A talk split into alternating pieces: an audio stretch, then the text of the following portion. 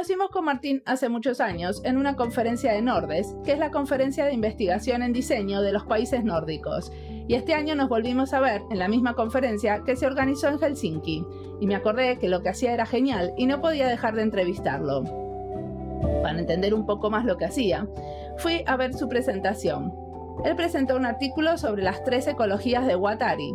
El artículo ese y mucho de su trabajo lo encuentran en la página web martinavila.com.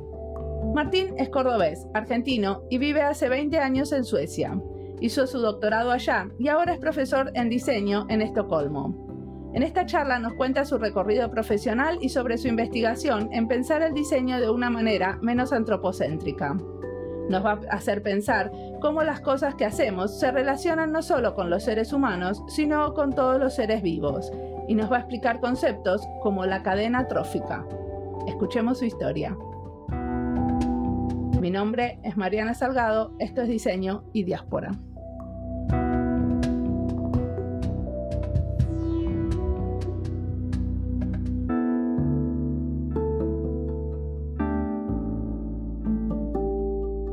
Me llamo Martín Ávila, soy de Córdoba, vivo en Estocolmo desde hace casi 20 años, llegué en el año 2000 acá y trabajo como profesor o lo que sería profesor en sueco, ¿no? que vendría a ser el equivalente a ser eh, director artístico, profesor titular de la carrera de diseño, diseño industrial en eh, que es la escuela de arte, diseño y artesanía más importante de, de Estocolmo, en Suecia.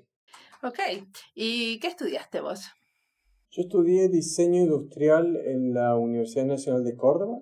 Fui de la primera camada de diseñadores. O sea, cuando yo entré a esa carrera, la carrera no existía.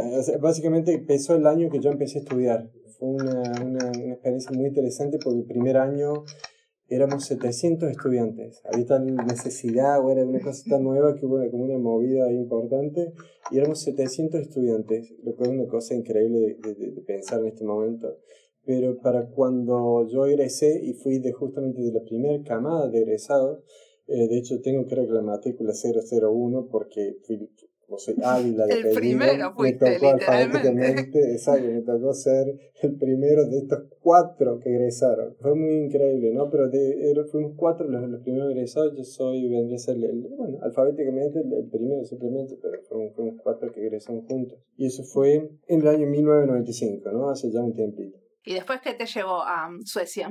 Desde entonces ya tenía ganas de viajar por el mundo, de, de trabajar en el extranjero, de hacer cosas. Eh, y en aquel momento entonces viajé a visitar a un amigo que vivía en Irlanda, en donde estuve trabajando al principio, eh, estudiando inglés eh, y después estuve también, él vivía en aquel momento en, en Galway, en donde estudié y trabajé un poco de todo y después me mudé a Dublín, en donde estuve también estudiando estética y haciendo cursos de, diseño y dando algunas charlas y invitado también a escuelas y donde trabajé de hecho como diseñador industrial un tiempo también, pero bueno, después la, la vida me fue llevando a otras cosas, estudié en Inglaterra, eh, hice un máster en, en el Centro St. Martins en, en London en Londres y trabajaba en aquel momento por una empresa inglesa que dejé porque había decidido volver a Argentina, más a fines del, sí, 99 creo que fue. Pero bueno, esa empresa inglesa me trajo en el año 2000 a trabajar a, a, Estocolmo después de haber una negociación, una, una, una, una, propuesta de trabajo básicamente. Así que vine a Estocolmo a trabajar por una empresa inglesa y estaba a cargo del departamento de producción de los materiales de esta empresa. Yo hacía diseño gráfico, hacía un poco de dirección de la logística. Así fue que vine a Suecia. Muy bien, entonces ahora vayamos al, al, presente, ¿no? ¿Cuál es tu área de investigación? Porque todo profesor acá tiene su área de investigación o de interés. Sí, tal cual. A ver, ¿cómo te lo puedo explicar? Trabajo con pensar el diseño de una manera menos antropocéntrica. O sea, el interés mío pasa por pensar cómo las cosas que hacemos, una lámpara, una radio, una silla, lo que sea que diseñemos, se relaciona no solamente con los seres humanos, que ha sido, digamos, el paradigma de siempre, ¿no? Sino pensar cómo esas cosas que hacemos se relacionan con todos los seres vivos, humanos o no.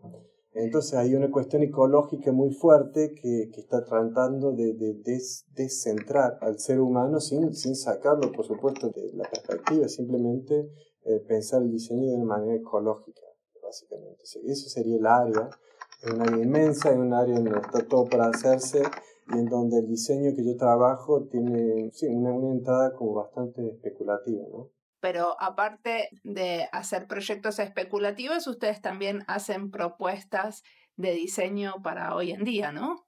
Sí, bueno, si yo hablo de la práctica mía misma, yo trato de especular sobre lo que es realizable, digamos, donde se tiene un horizonte tecnológico de, corto plazo, digamos, de cosas que se podrían llegar a construir hoy, son cosas que se, no solamente son eh, posibles de hacer, sino que justamente trata de de cuestionar de qué manera las realidades podrían ser distintas hoy mismo, o por lo menos en un, corto plazo. Bueno, ¿me das un ejemplo?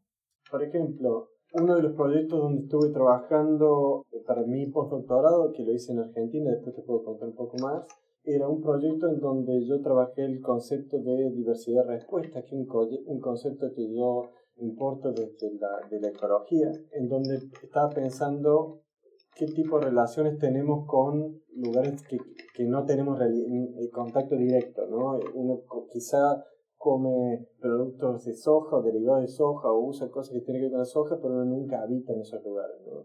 Entonces, cuando uno estudia la soja, resulta que en Argentina, por ejemplo, hay algunas especies de polillas que se han convertido en eh, resistentes a los agroquímicos con los que los tratan. Entonces ya este, hay, bueno, hay, hay, cuestiones difíciles de manejar, básicamente el control de plagas, lo que se llama, ¿no? Entonces nosotros pensamos cómo podremos trabajar el concepto de diversidad de respuesta para dar una, respuesta, justamente una solución de alguna manera a la relación que tenemos con esa polilla que no sea destructiva eh, de del medio ambiente, ¿no? ni de la soja, que hace posible que nosotros nos alimentemos, pero sí eh, que podamos mejorar las condiciones de campo. Entonces hicimos un proyecto básicamente que tiene dos respuestas y eso es lo que conecta con el concepto de diversidad de respuestas. Por un lado trabajamos con un sistema para sintetizar huevos que ponen esta polilla usando unas avispas que son casi microscópicas, no se pueden apenas ver con, con el ojo, que le, que le parasitizan el huevo a ellas y nosotros podemos dispersarlo en un campo, por ejemplo. Y por el otro lado, cómo podemos trabajar paralelamente con murciélagos, que son los que comen, se alimentan de estas polillas durante la noche. Entonces tenemos una respuesta diurna y una respuesta nocturna. Entonces pensar esta posibilidad de cómo el diseño puede trabajar en relación a otro ser vivo para mantener lo que los humanos valoran, en el caso de la agricultura, por ejemplo, y pensar entonces control biológico de plagas, pero sin usar agroquímicos y pensando justamente esa diversidad de respuesta a través de lo artificial. Entonces quedó claro porque es bastante más fácil de entender con, eh, justamente cuando uno ve los proyectos y uno ve los ejemplos, ¿no? Pero en, en general es una cosa muy realizable que no se hace porque simplemente las prácticas están, ah, tienen otros intereses hay, hay, hay, hay fuerza. Por la industria agroquímica. La industria agroquímica es, es fuerte y no solo la industria agroquímica, sino en Argentina prácticamente el campo está manejado por intereses financieros. La gente del campo sabe mucho sobre el campo, los lugares donde viven, sobre las plantas y demás. El problema es que muchos de los campos están manejados por instituciones financieras, por gente que básicamente alquila un campo por una serie de años planta, saca todo lo que hay ahí, planta un monocultivo y cuando deja el campo, cuatro años después, el, suelo está erosionado básicamente y ellos simplemente han hecho, han sacado un beneficio económico que a corto plazo y no tienen ningún interés, digamos, en lo que en, en, lo que hay de vida en esa tierra, ni en el tipo de relación de la gente que vive ahí y demás. Entonces hay una cuestión ahí bastante, bastante fuerte, ¿no? De un capitalismo así como expansivo, una forma de, de, hacer que la agricultura se maneje que es muy destructiva, ¿no? Y eso era básicamente la, lo que nosotros trabajamos, ¿no? Cómo pensar formas de relación con los medios ambientes que podemos mantener el ciclo de vida eh, de otras especies, ¿no? Y cuando decís nosotros, ¿a quién te referís? ¿Cómo era tu equipo? El proyecto que yo hice lo inicié yo y fue financiado por el Swedish Research Council. Estoy tratando de pensar en, castellano, sería el, el, Consejo Nacional de Investigación de Suecia. El CONICET sería en Argentina. El equivalente CONICET, exacto, exacto. Pero yo había iniciado una colaboración con el Instituto Multidisciplinario de Biología Vegetal de Córdoba, que se llama INDIB, que es parte del CONICET, de hecho. Eh, entonces fue con un grupo de gente que, que estudiaba plantas, más que nada, pero a través de ello entonces entré en una red de contacto con gente que hace, que estudia, bueno, eh, los polinizadores de estas plantas, eh, dispersores de semillas, digamos, gente que ya hacía biología de animales específicos o ecología de, ciertas áreas específicas donde yo trabajé y demás. O sea que la entrada fue a través del INVIB, pero después el proyecto en sí entró, entró digamos, en relación con, con distintas gente. Yo de hecho trabajé también en colaboración con un eh, eh, gran amigo y colega diseñador, se llama Leonardo López, con el cual yo siempre he estado, cada vez que he estado en Córdoba trabajando, he hecho el diseño en colaboración con él. O sea, si bien yo he diseñado el proyecto, digamos, la, la, gran mayoría de las cosas que he hecho ha sido siempre en colaboración con otros diseñadores, con otros especialistas, agrónomos, ecólogos, biólogos y demás. ¿Y cómo te, cuál te parece que fue el rol tuyo como diseñador en ese proyecto? Aparte que lo empezaste, ¿no es cierto? Hay varios roles. Me parece que una de las cosas que hace el diseño, el diseño trabaja muy, en general, el tipo de diseño que hago yo trabaja muy transversalmente, ¿no? O sea, el, el hecho de estar poniendo en contacto gente que hace biología, que trabaja en la municipalidad, por ejemplo, y que trabaja en, en el campo con agronomía y demás, hace que, que, todos estos especialistas o toda esta gente que trabaja de alguna manera en una, una cosa específica tengan que pensar las implicancias ¿no? para, para el otro. Entonces el diseño hace que, que funcione como así transversalmente como unificador en ese caso. Y, lo lindo fue que, bueno, justamente uno ponía a través de estos proyectos en relación a gente que eh, normalmente no está en contacto. Entonces me parece que, que esa quizás sea una de las cosas más, sí, es que se destaca, ¿no? El trabajo del diseño termina siendo, o el rol del diseñador termina siendo como de, de catalizador de estas relaciones, ¿no? Entre, entre gente que de otra manera está muy en sus, sus propios silos, ¿no? En sus propios nichos de, de, de investigación o, o, de trabajo. Sí, muy interesante. Vos hablas como también en tu investigación sobre mm, algo que llamas trophic interaction, ¿puede ser? Trophic interaction, puede ser, trophic level, sí. ¿Qué quiere decir? Trophic, las cadenas tróficas se llaman eso en, castellano, que tiene que ver con, con ecología, ¿no? La forma, por ejemplo, toda la vida del planeta depende de la energía que viene, que viene del Sol, ¿no? Eso es la base de, la vida eh, como la conocemos. Y la primera cadena, digamos, los primeros seres en capitalizar sobre la energía que viene del sol son las plantas. O sea que el primer, la primera primer cadena trófica está constituida básicamente por el mundo vegetal. Después ellas hacen lo que posibilita la vida en este planeta, por decirlo así. ¿no? El sol, eh, las plantas y de ahí en más viene, digamos, las, otros niveles de esa cadena trófica, eh, segundos, terceros niveles, digamos, en donde entran los insectos que se alimentan de plantas, o, o, incluso los mamíferos que se alimentan de plantas también, y después los mamíferos se alimentan de otros mamíferos, y, y etcétera, etcétera, o insectos se alimentan de insectos, y ahí uno empieza a ver cómo todo eso se empieza a diversificar a, partir de esa primera cadena, ¿no? ese primer eh, nivel, digamos, de eh, trófico. Bueno, y hay una, una cuestión eh, súper compleja, ¿no? De interacciones que, que uno puede, eh, tiene que pensar siempre de una manera situada, ¿no? Después uno piensa o, o trabaja, la, gente que hace ecología trabaja en, en, lugares específicos, ¿no? O sea, en cuestiones ambientales, eh, geográficas, bueno, biológicas y ecológicas ¿no? particulares. Y eso es lo que yo he tratado de estudiar, ¿no? Y pensar cómo lo artificial, como las cosas que hacemos a través del diseño, puede participar de los ciclos naturales, básicamente, y de esas cadenas tróficas. ¿no? O sea, siempre digo esto a, mis alumnos y a la gente con la cual trabajo. La palabra artificial tiene connotaciones muy negativas, ¿no es cierto? Pero lo que hay que entender es que para un ser humano es natural producir lo artificial. ¿sí? El problema de lo artificial no es su artificialidad, digamos, ¿no? que eso es natural para un ser humano producirlo. El problema de lo artificial es que no participa de los ciclos naturales. En este momento lo artificial interrumpe ciclos de vida. ¿no? Eh, si uno fija alrededor suyo, eh, va a ver que todo lo que, de lo que hemos creado eh, interrumpe ciclos vitales de otras cosas. Y ese es, el problema que tenemos. Hemos creado una cultura de lo artificial que no participa en los ciclos de vida, en los ciclos vitales. Estamos hablando de pensar formas de diseño que sean afirmativas de la vida, ¿no? de lo vital. Hay palabras como enlightenment, eh, que están surgiendo últimamente en el mundo de, bueno, de la filosofía y del, del poshumanismo y de otros, otros discursos ¿no? emergentes en este momento que, que piensen justamente esas cuestiones afirmativas de la vida, que es lo que no hemos hecho. ¿Y qué tipo de, de trabajos haces con los alumnos para contarles esto de una manera práctica?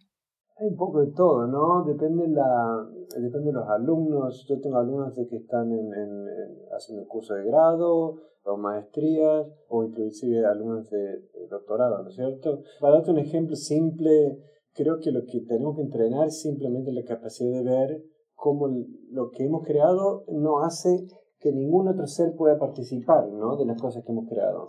Entonces algunos ejercicios simplemente tratan de salir, por ejemplo, de la escuela, dar una caminata por un barrio, por ejemplo, en donde está la escuela, para darte un ejemplo común, para que, que estudiantes de primer, grado, de primer este año, y pedirles que identifiquen situaciones en donde hay algo lo que sea que ellos encuentren en este lugar donde están caminando, puede ser en las veredas, en las calles, en, los lugares donde hay iluminación, bancos, lo que sea que ellos encuentren en esa caminata que dan por cerca de, los ambientes de la escuela, que puedan este, ofrecer posibilidades no solamente para un ser humano, que es todo el entorno que hemos creado, sino también para algún otro ser. Por ejemplo, esa lámpara que está ahí, que ilumina la esquina, podría eh, darle alojamiento también a algún pájaro o insecto o alguna cosa que pase eh, que, en las cañerías que puede ser también para que participe en la, en la, vida de alguna otra cosa, por ejemplo. Y de esa manera simplemente empezar a, a sensibilizar eh, a los estudiantes a pensar esas relaciones, ¿no? Acá está lleno, o por lo menos hay otros seres que participan en esta ecología urbana y de qué manera nosotros los hacemos invisibles, ¿no? Es tratar de generar es, esa sensibilidad. Y bueno, de ese tipo de cosas después hay, hay proyectos más, más específicos de lo que cada uno de los estudiantes quisiera hacer, ¿no? Pero es como para, para que tengan una idea lo, lo, básico que puede ser, es empezar por a identificar, a ver, ¿no? A estar sensible hacia, hacia ese tipo de eh, ambiente que creamos, ¿no? Que no hace participar ninguna otra cosa que no sea un ser humano. De hecho, algunos seres humanos, ¿no? Porque obviamente hay una escala social ahí también de, muchas cosas que están hechas que son solamente para ciertos sectores sociales, por supuesto, ¿no? o que requieren cierto tipo de conocimiento, o que por su configuración formal hace que, que uno no pueda comportarse de una manera u otra. O sea, siempre hay cuestiones de discriminación también que pasa a través de la, de, de la, de la también.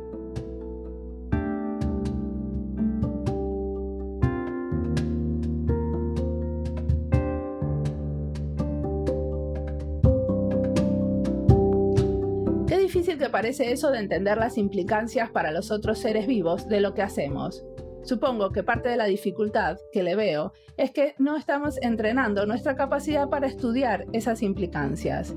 Lo que plantea Martín es ir un poco más allá del diseño centrado en el humano y hacer un diseño centrado en el planeta, pensando en todos los seres vivos y sobre todo no haciendo hincapié en los humanos. Quisiera ver esta manera de diseñar y de pensar el diseño en muchas universidades, para que justamente no nos resulte difícil, sino obvio.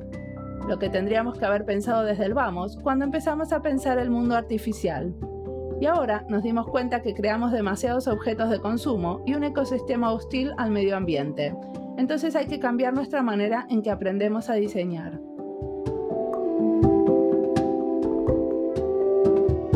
Sigamos escuchando a Martín.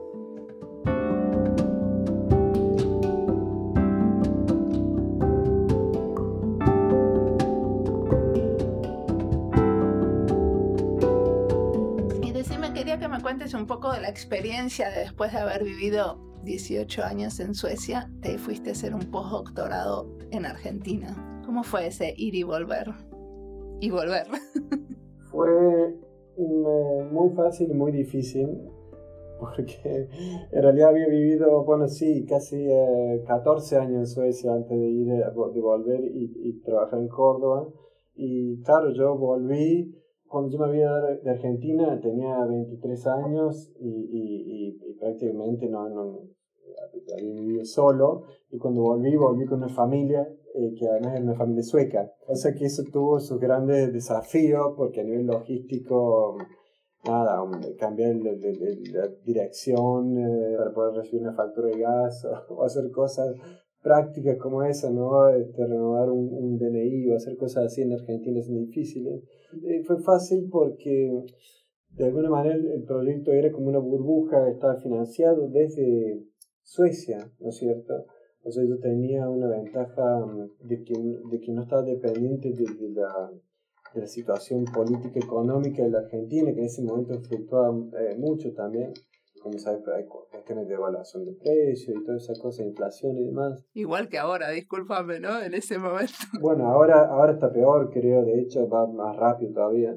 Pero exacto, bueno, Argentina como uno lo conoce, ¿no? Con esas, con esas cosas, entonces esa estabilidad que venía de una economía extranjera, que de hecho más estable, hizo que eh, tuviera una situación privilegiada, ¿no? Porque yo tenía la posibilidad de, de, de vivir cómodamente, de poder hacer este prototipo y experimentos, e invitar gente y pagar a gente para que colabore conmigo y hacer cosas que, hubiera sido mucho más difícil si un Estado eh, hubiera estado dependiente de la... Eh, nada, de tener un empleo en ese momento en Argentina. O sea que de alguna manera el, el hecho de que el proyecto ha sido una burbuja, facilitó, eh, digamos, como una entrada y salida a la vez, ¿no? Eh, pero fue muy difícil dejar Argentina porque ahí uno tiene un corazón allá y gente muy querida, eh, no solamente a nivel familiar, sino amigos, ¿no? Y, colegas, este, gente fantástica que uno, con la cual uno ha trabajado, que, bueno, es siempre duele despedirse, ¿no? Cuesta despedirse. ¿Cuánto tiempo hiciste tu postdoc en Argentina? El proyecto era un proyecto de tres años, pero la etapa que hice viviendo en Argentina fue de dos años y medio, entre en enero del 2014 hasta junio del 2016. O sea que tus hijos se convirtieron en multiculturales, aparte de bilingües. Súper cordobeses, diría yo, más que multiculturales. no, sí, de hecho, eh, ahí se mantenía yo, aquí en Suecia, hablo siempre en castellano con, mis chicos. Eh, y mi mujer les habla en sueco, ¿no? Y allá se mantuvo eso, ¿no? Pasa que los chicos, claro, acá me, normalmente contestaban en sueco y cuando nos fuimos para Argentina la cosa ha sido vuelta, ¿no? Y le contestaban a mi mujer en castellano. O sea que fue lindo mantener esos dos idiomas vivos, eh, sin embargo, ver a través de los chicos cómo ellos se habían realmente eh, insertado en la cultura, se habían hecho amigos, hablaban eh, el castellano ¿viste? fluido y fue, bueno, para mí fue realmente muy, muy lindo porque nada, me tocó, me tocó de, lleno, ¿no? Como, como, como argentina, básicamente, que poder ver eso en, los chicos, pero sí, es una experiencia linda, ¿no? Yo les envidio que hayan crecido o que estén creciendo con dos idiomas desde el principio, eh, así de ese nivel, la verdad que es muy lindo. Sí, totalmente. Bueno, ¿y cómo ves tu investigación en unos años? ¿Qué te ves haciendo? Yo creo que mi investigación realmente es casi algo que es colectivo, digamos, yo tengo mi propia como línea o unas aproximaciones que son más mías, digamos, pero en general algo lindo que esté creciendo en, torno a algunos alumnos de doctorado que tengan en este momento, por ejemplo, y otras cosas que están emergiendo más a nivel social, en donde creo que esta cuestión que algunos llaman de poshumanismo, ¿no? en donde la, la relación con otros seres vivos este, se está haciendo eh, mucho más explícita.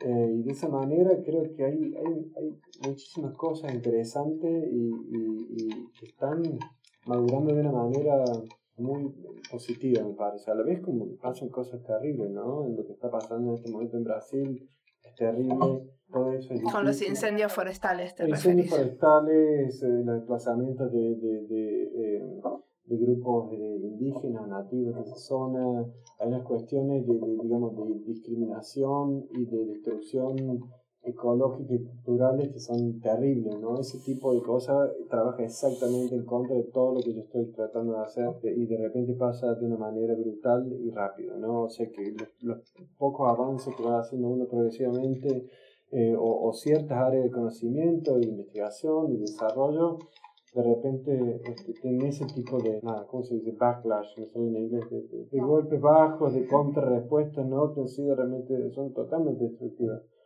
Pero bueno, soy optimista realmente de que es una esfera de, de, de conocimiento que, que, se está desarrollando en paralelo en, varias áreas y que tiene eh, que es muy, muy interesante, ¿no? El diseño está todo por hacer en ese ámbito, así que creo que va a haber mucho trabajo. Muy bien. ¿Y qué cosas te inspiran en este momento? ¿Qué estás leyendo, escuchando? Que decís, uff, esto lo quiero recomendar. Yo les recomendaría a todo el mundo un libro eh, de un filósofo alemán que se llama Andreas Weber. Es el libro que se llama Enlightenment. Enlightenment. Él trabaja la idea del enlightenment, digamos como la, iluminación, ¿no? ese periodo histórico en donde pasamos a, a, digamos, de la Media al, Enlightenment, en donde, nada, un, un, cambio de paradigma, eh, básicamente. ¿no? Entonces ahora este filósofo alemán está sugiriendo una palabra que juega con esa idea del enlightenment, que se llama enlightenment, y a través de eso pensar este otro paradigma que te digo yo que, que, estoy trabajando, que es la cuestión de pensar lo, lo, lo, que es afirmativo de la vida, una cosa que tiene que ver con pensar nuestra relación de una manera ecológica, ¿no? como seres humanos que participan de la vida del planeta. Es un libro que le recomendaría a, eh, realmente todo el mundo, me parece que inspira mucho. Después hay otras cosas que se están eh, nada, pensando que a mí me parecen interesantísimas, la cuestión de lo que en inglés se llama rewilding, no sé cómo se diría bien en castellano, ¿no? Pensar, resalvajear, es una muy mala traducción, pero pensar, digamos, la reintroducción de especies, de crear zonas de protección de especies, de reintroducción, inclusive de especies que han desaparecido en ciertas áreas, ¿no? Y, cómo pensar la cuestión entonces de la relación de los humanos, las cuestiones sobre las áreas rurales donde en este momento hay monocultivos, cómo se podrían repensar a través de eh, la biodiversidad de plantas, ¿no? Para poder pensar la relación, justamente hablando de los, de los niveles tróficos, ¿no? Por ejemplo, cómo la reintroducción de un lobo, por ejemplo, puede afectar toda la ecología de una región, ¿no es cierto? Porque empieza a, a cazar, por ejemplo, ciervos, esos ciervos eh, reducen su población, pero también hace que haya ciertas plantas y no otras y demás y demás. Entonces, todas esas cuestiones que son de cadenas tróficas, ¿no? Eh, pasan a ser interesantísimas desde un punto de vista ecológico, por supuesto, pero sobre todo también cómo pensar la relación del humano en relación a, esta, este modo de, de repensar nuestras ecologías, ¿no? ¿Qué tipo de de industria, ¿no? Pueden llegar a mantener la vida de, por ejemplo, animales peligrosos, como la introducción de un lobo, ¿no es cierto? O de, en Latinoamérica podría ser de un jaguar, o de un puma, y de cosas así. Y eso me parece súper interesante, ¿no? Porque de repente hay nuevas industrias, ¿no? Que puede ser la industria del turismo, sería una obvia, pero también otras, como esa que yo estaba trabajando, ¿no? Pensar cómo las agriculturas pueden fomentar la participación de murciélagos y de ciertas avispas que son hiperparasitoides de especies que son plagas, etcétera, etcétera. Hay una cuestión ahí bien sofisticada, digamos, de interacciones ecológicas que a mí me parece eh, fascinante. ¿no? hay, hay tendencias en este momento de grupos que vienen de distintas áreas, de distintos sectores sociales, ¿no? que están trabajando en este tipo de cosas, ¿no? que tarde o temprano eh, transformando la cultura que es dominante en este momento, que es la que, la que, uno critica, ¿no? que no participa básicamente de los ciclos vitales. Sí, esos, esos, dos temas, digamos, en este momento me parecen fantásticos, fascinantes. Buenísimo. Bueno, te agradezco muchísimo la entrevista, estuvo buenísimo.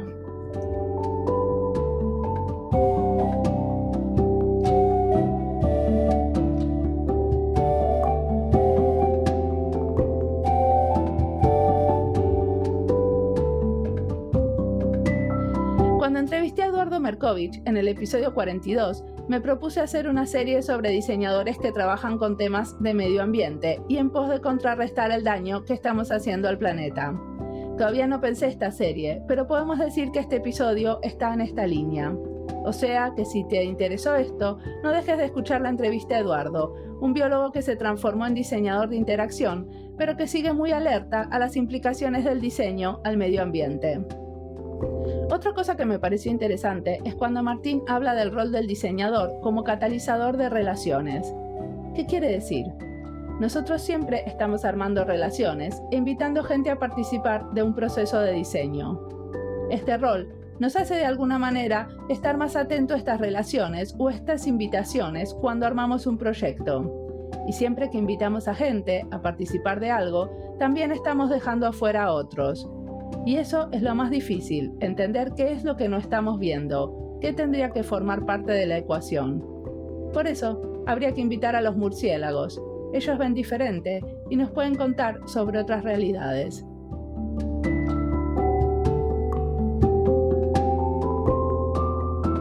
Como siempre, la música del podcast es de Antonio Zimmerman, la producción del podcast es de Andy Fechi, la edición de sonido de este episodio es de Julián Pereira. Este podcast está publicado con licencias de Creative Commons con Attributions. Esto fue Diseño y Diáspora. Pueden seguirnos en nuestra cuenta de Twitter, arroba diseño y diáspora. Y no olviden recomendarnos. Nos escuchamos en la próxima.